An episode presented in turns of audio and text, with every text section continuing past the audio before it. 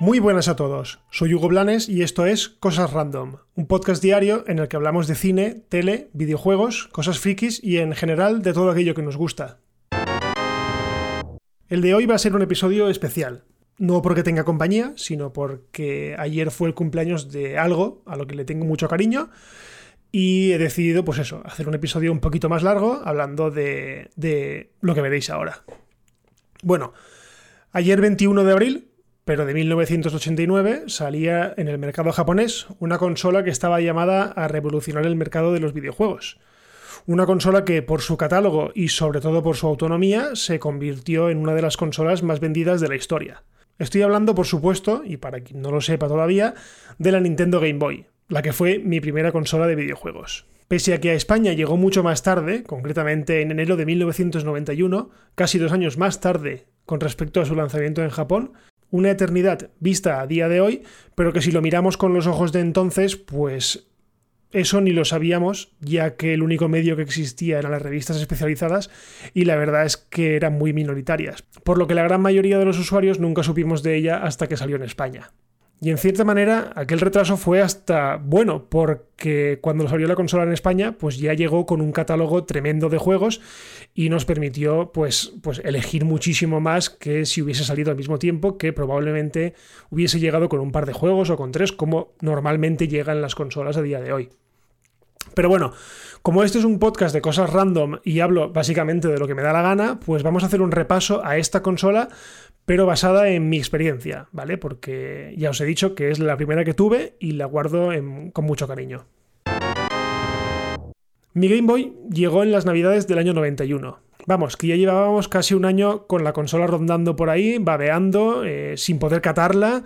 Pero claro, con 11 años pues no existía aquello de, bueno, pues me doy un capricho y me la compro. No, porque básicamente teníamos que esperar a una ocasión especial, ya fueran cumpleaños o reyes, y claro, no ayudaba que la consola costara unas 12.000 pesetas de la época, unos 72 euros al cambio, pero claro, si lo ajustamos a la inflación, pues hubiese sido bastante más dinero. La consola, como os he dicho, a mí me llegó en reyes y eh, venía por defecto para todo el mundo con el cartucho del Tetris. Un juego que para quien no lo conozca, pues consistía en ir encajando piezas que te iban cayendo de la parte superior de la pantalla. Y que tenía una musiquita que sonaba así.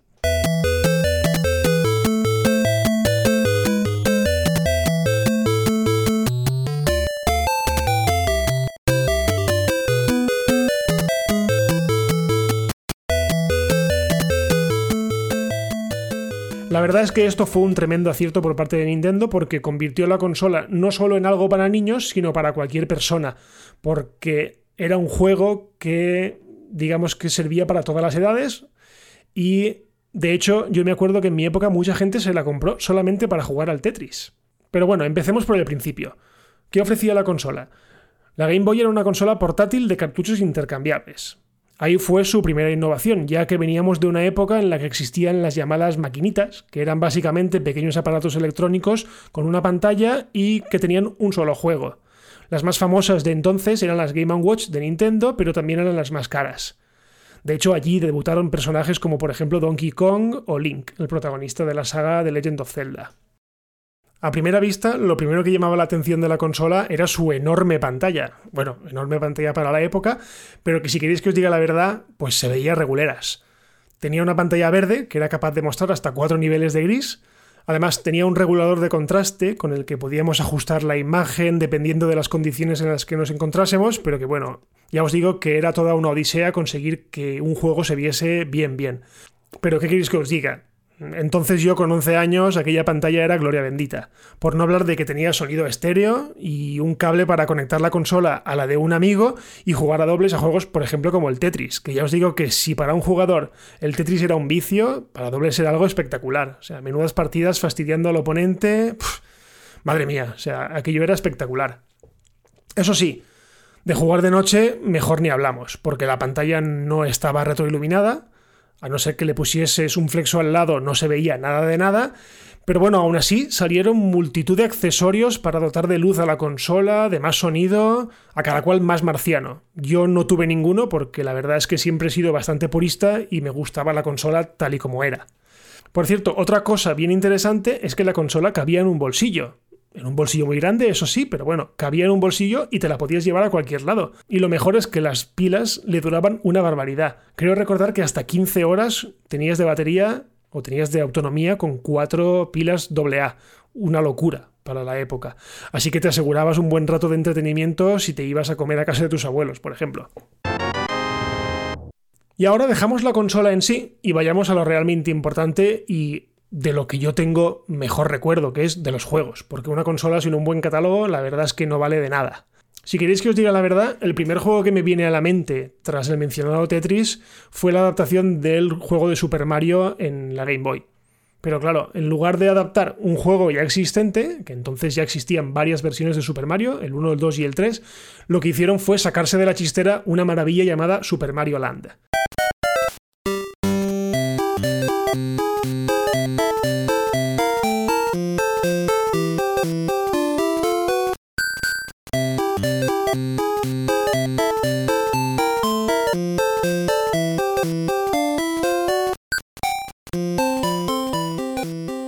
Una versión a pequeña escala del juego original, pero que cambiaba bastantes cosas, principalmente por culpa de las limitaciones del sistema.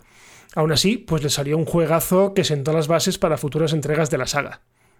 De hecho, seguimos con Mario porque años después, y ya con la experiencia que tenía Nintendo con Super Mario World, sacaron, se sacaron de la manga el tremendísimo Super Mario Land 2, un juego que la verdad es que a todos nos hizo que nos estallara la cabeza, porque es que eran como la noche y el día con respecto al anterior. Madre mía, qué gráficos, qué niveles, encima podíamos guardar las partidas. Es decir, que no hacía falta que nos pasáramos del tirón, como con anteriores juegos, no hace falta que nos lo pasáramos de una, de una vez. Podíamos apagar la consola y continuar después. Algo que era, vamos, maravilloso. Y qué decir que el juego no tenía una estructura lineal, sino que podíamos elegir eh, en qué mundo empezar y en qué fase elegir. O sea, una locura de juego. Además, el juego sirvió de presentación para uno de los villanos más icónicos de la saga, Wario, que era una versión de Mario malvada y mucho más gordo. Porque claro, en esta saga eh, se me ha olvidado mencionar que ni rastro de Bowser ni de los Koopas. O sea, se trató de una saga totalmente independiente a la saga principal, pero escucha, que le sentó divinamente. Ya os digo, el Super Mario Land 2 siempre está y estará entre uno de mis juegos preferidos de siempre. Pero bueno, ahora toca hablar del Rey, del juego que a mí me marcó. El que para mí no es solo el mejor juego de la consola, sino que lo considero como uno de los mejores juegos de la historia. Estoy hablando del increíble The Legend of Zelda, Link's Awakening.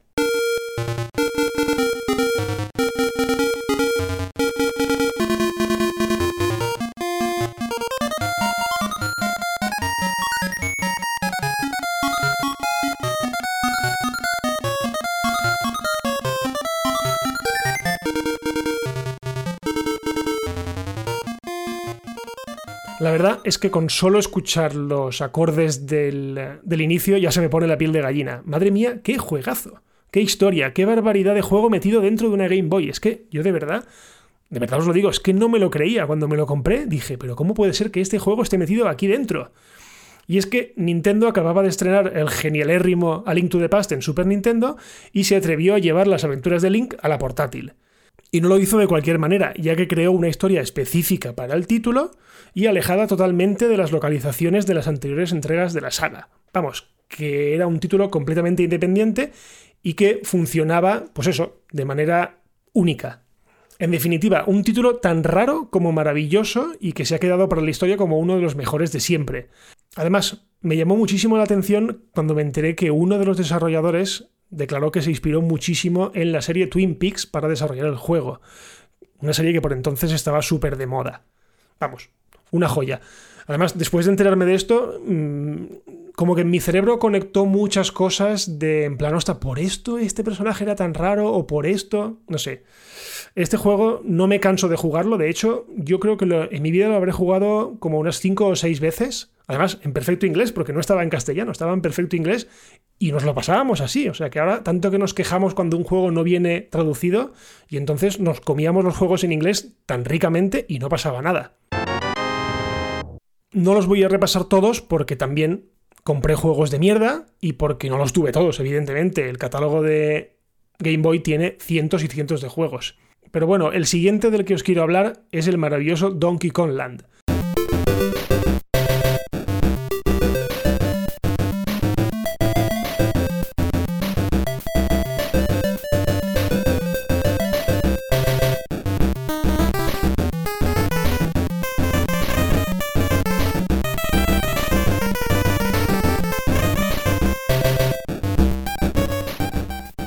Y es que, siguiendo la estela de Mario, tras una brillante entrega para Super Nintendo, pues Nintendo dijo, venga va, vamos a sacar una versión más limitada para la Game Boy. Y la verdad es que, pese a las limitaciones de la consola, el juego es una locura, ¿vale?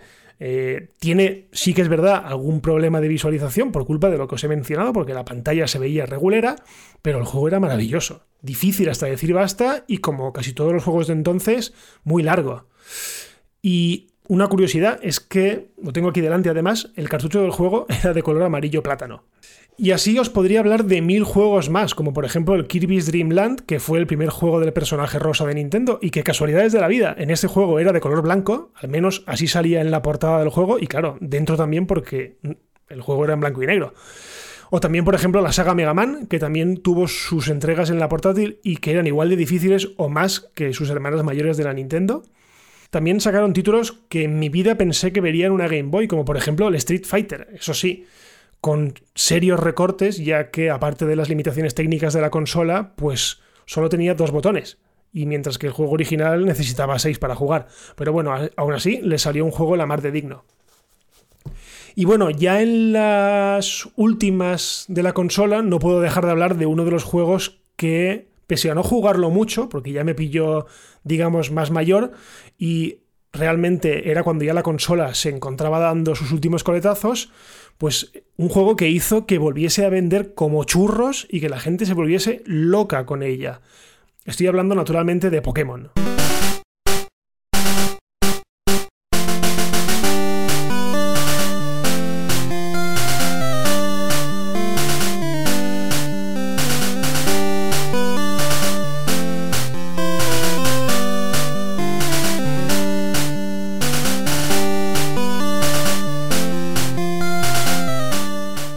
Juego que lo revolucionó todo y que, como os he dicho, le dio vida a la consola. Eh, vamos, nadie se lo podía creer. Eh, se convirtió en todo un fenómeno social. Ya os he hablado en algún, en algún episodio que a mí también me pegó fuerte, pero me pegó más fuerte por la animación y por, y por los muñecos, más que por el juego en sí. Y que a día de hoy, pues sigue teniendo entrega tras entrega en cada una de las consolas de Nintendo. O sea, el fenómeno sigue y hace unos años, no sé si recordaréis que, por ejemplo, sacaron la versión para iPhone y para, y para Android de un juego que se llamaba Pokémon Go y la gente pues, se volvió loca cazando Pokémon por la calle. O sea que si de algo le debe algo la saga es a la Game Boy porque sus inicios estuvieron ahí. De hecho, a mí me sigue sorprendiendo muchísimo el éxito que tuvo la saga porque se trata de un juego de rol por turnos. O sea, es un juego en el que tú tienes que decidir qué ataque haces y el, y el, componente, y el oponente te lo, te lo devuelve. Nada de acción directa. Pero bueno, era un juego de rol, al fin y al cabo, con muñecos bonitos, pero bueno, algo que entonces en España, pues la verdad es que no estaba muy de moda, pero ya os digo que el juego lo petó muchísimo. Y bueno, ahora quería hablar, mm, para cerrar un poco este capítulo especial, de la competencia, porque claro, Game Boy fue la primera consola portátil con juegos intercambiables, digámoslo, de masas, pero no fue la única. Durante su existencia salieron bastantes consolas portátiles, pero una destacó por encima de todas. Venía de Sega, de la marca rival de Nintendo, y se llamaba la Game Gear. Esta consola, la verdad es que era mejor en casi todos los aspectos. Tenía una pantalla a color que se veía de arte, eh, retroiluminada, más potente, Además tenía una impresión detrás como era Sega. Eh, tenía accesorios tan fascinantes como por ejemplo uno en el que podías ver la tele en la misma consola. ¿Pero qué le pasó? ¿Por qué no consiguió ni siquiera hacerle sombra a la Game Boy? Bueno, pues por varias razones. Una por catálogo, porque como ya os he mencionado, el catálogo de Game Boy era monstruoso y con opciones para todos los gustos.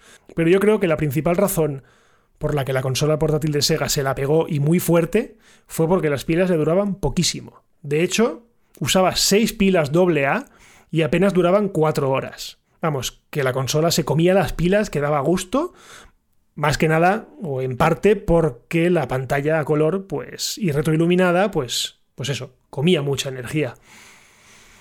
Y la verdad es que esto a mí particularmente no hace más que confirmar que a veces pues las mejores ideas no tienen por qué ser las más potentes o las más lujosas.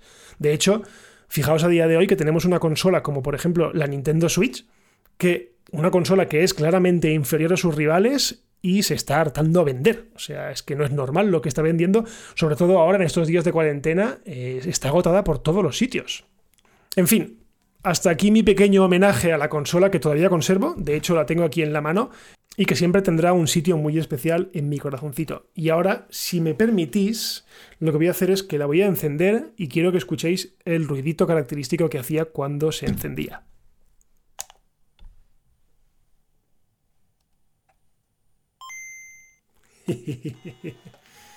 bueno, aquí está arrancando el Zelda, evidentemente, porque es el único juego que he usado después. Bueno, y hasta aquí este episodio especial de Cosas Random. Recordad que todos los días, a partir de las 7 de la mañana, hora peninsular de España, tenéis un nuevo episodio disponible. Y bueno, ya que estamos disponibles, pues lo de siempre, no me canso de decirlo. Si os gusta, pues lo podéis compartir, lo podéis decir a, a vuestra gente podéis dejarme alguna valoración, algún comentario, si la plataforma os lo permite. Y si nada pasa, pues nos escuchamos mañana con un episodio normal. Adiós.